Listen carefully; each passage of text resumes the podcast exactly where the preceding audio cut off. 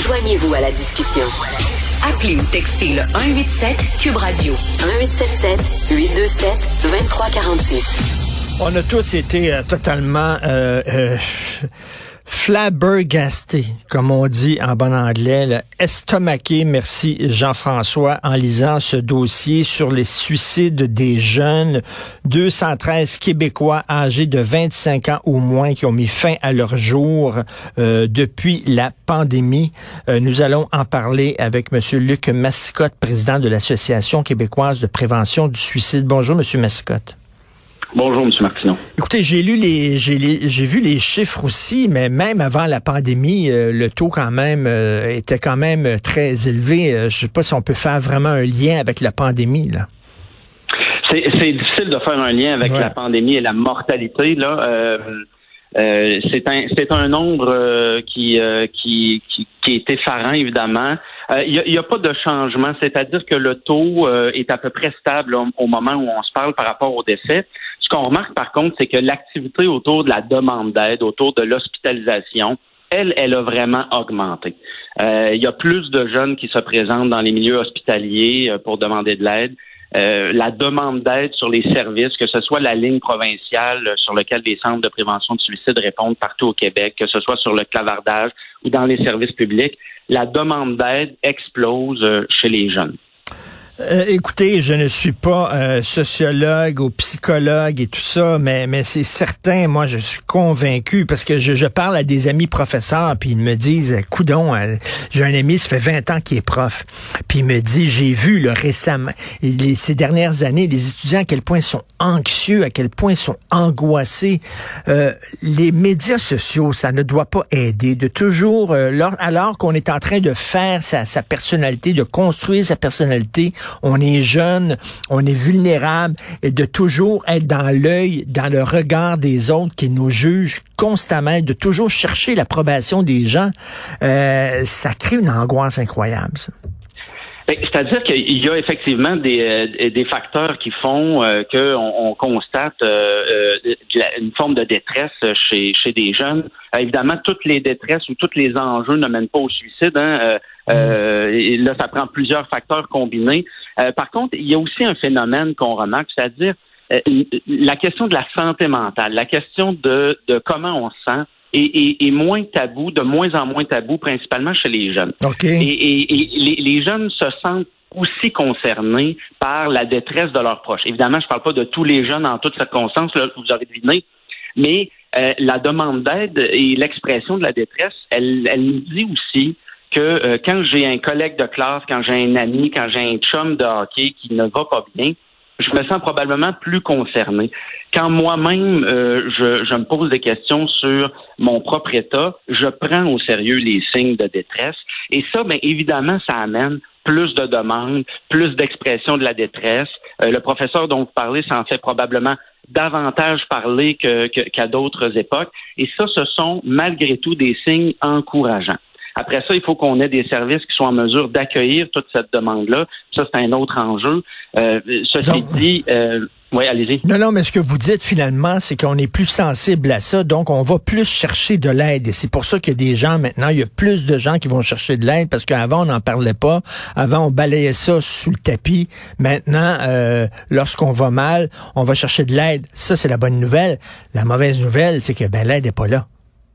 Mais, l'aide est là, mais, ben le volume, le volume n'arrive pas à, la demande, évidemment. Hein. Puis là, évidemment, il y a tout un, écosystème d'aide. On parle de, centres communautaires, on parle du service public, on parle de l'info sociale des, euh, en, pratique privée chez les psychologues, par exemple. Il y a euh, de l'attente, la disponibilité est pas toujours au rendez-vous. C'est un enjeu euh, et c'est un une, tempête parfaite entre une hausse des demandes actuellement et évidemment de la main d'œuvre qui est pas toujours facile à trouver ou à combler. Euh, on a bon espoir là que l'annonce du gouvernement d'une stratégie nationale de prévention du suicide va, va permettre d'avoir de l'impact. Euh, le ministre a beaucoup d'ambition quant au, au, taux de suicide qui, qui, qui doit baisser. Euh, ceci dit, il y a aussi un défi pour les organisations d'avoir suffisamment de, personnel pour répondre à cette demande-là. Euh, les chiffres sont assez euh, assez probants. C'est encore des hommes, hein. même chez les jeunes, c'est surtout des jeunes garçons euh, qui qui ont recours à, ben, au, dernier au dernier recours justement au suicide. Oui, tout à fait. Chez, les hommes, toute catégorie d'âge confondue, décèdent davantage par suicide. Et, et, vous voyez dans les données que les jeunes filles vont davantage vers le milieu hospitalier, sont davantage hospitalisées. Euh, ça s'explique de différents facteurs, notamment des moyens pour s'enlever la vie qui sont plus létaux, mais il y a aussi un rapport à la souffrance, euh, à la vulnérabilité là, chez les hommes. Euh, sur lequel il faut travailler. Il y a beaucoup de travail de fait, mais il y en a aussi à faire. le message qu'il faut continuer de marteler, c'est n'hésitez pas à demander de l'aide. Et, même si parfois c'est difficile, vous avez l'impression de ne pas être compris, les, les, professionnels en soins euh, euh, prennent toujours au sérieux l'expression de la demande. Mais c'est c'est pas toujours évident pour des, des, des hommes euh, de lever la main, demander de l'aide, euh, et mm. c'est pas seulement générationnel. Qu'est-ce qu'on fait comme parents si on sent que notre enfant va pas, puis en même temps, comment on peut reconnaître, vous savez, quand, quand on est adolescent, on a des blues, on a souvent des sautes d'humeur, etc. On s'enferme dans notre chambre, on écoute de la musique triste, blablabla. Comment faire la distinction entre ah, c'est une, une crise d'adolescence comme une autre ou mon enfant a vraiment des problèmes psychologiques, c'est pas c'est pas évident puis euh, c'est dur à affronter aussi. Euh, euh, si les, les gens étaient volontaires à recevoir de l'aide toujours aussi ce serait plus facile. Évidemment on regarde les changements d'humeur et de comportement. On connaît nos, nos jeunes hein, dans nos familles. On est capable de, de, de faire la distinction aussi parfois entre euh, un repli ou des sauts d'humeur euh, qui sont habituels de, de, ceux qui ne le sont pas. Euh, il, y a, y a, les contextes aussi de vie. Est-ce qu'il y a des ruptures amoureuses? Est-ce qu'il y a des, des, échecs scolaires ou sportifs, par exemple, qui peuvent nous donner des indices? Mais il y a, y a deux choses à faire. D'abord, jamais arrêter la présence. Mm-hmm. évidemment, même si c'est pas facile, être là, puis ça, c'est mm-hmm. un filet de sécurité important. Et évidemment, pour nos jeunes et pour les parents ou les proches, de, euh, ne pas hésiter à, à, poser des gestes pour euh, demander de l'aide à plus d'une porte. Hein. Et ça, il faut le redire. Euh, même si votre jeune, par exemple, attend un rendez-vous avec un psy au privé qui a trois ou quatre semaines d'attente, il y aura des périodes dans ces trois, quatre semaines-là qui vont être plus dures. On peut téléphoner au 1866 appel, on peut contacter par clavardage suicide.ca, on peut demander à l'école de s'il y a quelque chose qu'on peut mettre en place ça demande, et c'est pas l'idéal, mais ça demande aux proches de cogner à plus d'une porte et d'insister un peu pour avoir le, le plus d'aide possible. Euh, et surtout se sentir concerné. Et ça, ça fait une, une grande différence. Et Monsieur Mascotte, je veux vous poser une question parce que moi, il y a, il y a, il y a une situation, un dossier, un débat qui me rend extrêmement mal à l'aise. C'est ce débat-là d'appliquer l'aide médicale à mourir à des gens qui souffrent de problèmes de santé mentale. Euh, je peux comprendre que quelqu'un qui est schizophrène, par exemple, la souffrance qu'il ressent est aussi euh, insoutenable qu'une souffrance physique. Je peux fort bien comprendre ça. Mais d'un autre côté, il y a des organismes comme le vôtre, l'Association québécoise de prévention de suicide. On dit, on, met des, beaucoup d'argent dans des campagnes en disant, là, euh, accroche-toi à la vie. Après la pluie vient le beau temps. Il va y avoir une lumière au bout du tunnel, puis tout ça. Puis bon, euh, le suicide est une solution permanente à un problème temporaire, tout ça. Et de l'autre côté, on dirait, ben oui, euh, tu as des problèmes sentimentaux, ben oui, on va t'offrir l'aide médicale à mourir. Il me semble que c'est deux messages contradictoires. Oui, c'est une question complexe hein, parce que là, on, parle de, d'enjeux qui demandent des nuances. Le législateur euh, se, se, se, gratte la tête pour trouver les, les bonnes balises, euh, trouver l'équilibre entre euh, l'empathie, l'humanisme avec lequel il faut traiter la question et la prévention du suicide. Mais vous mettez le doigt sur, sur quelque chose d'intéressant, c'est-à-dire que le message qui doit être envoyé à la population, ben oui. c'est, ça doit être que le, le recours au suicide pour mettre fin à ses souffrances ne devrait pas être une option.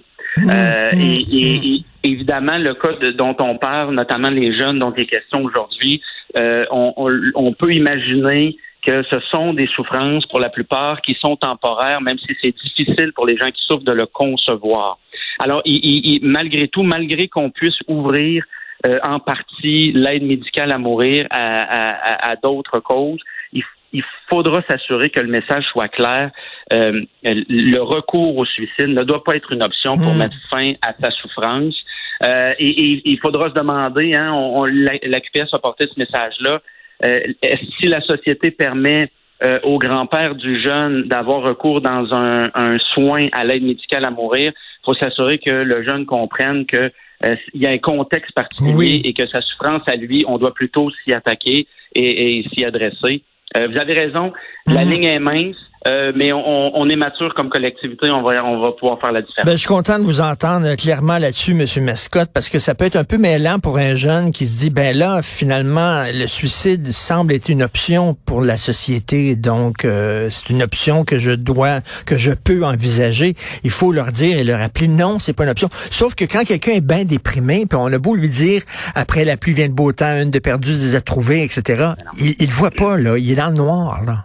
Ben non, absolument. Les, gens qui pensent au suicide sont pas à l'étape de euh, prendre un bon bain, va prendre une marche, ça ben va passer. On n'est pas là. Si les gens étaient en mesure de poser une réflexion raisonnée, euh, ils, ils, essaieraient pas de, de s'enlever la vie. Alors évidemment, les gens sont dans un brouillard, sont dans une détresse profonde, et c'est pour ça l'importance des proches d'entourer les gens euh, pour, pour permettre euh, aux jeunes, aux moins jeunes, de, de, de, de pouvoir s'accrocher le temps euh, de, de passer à travers la tempête. Parfois aussi, c'est, c'est, des situations qui durent dans le temps.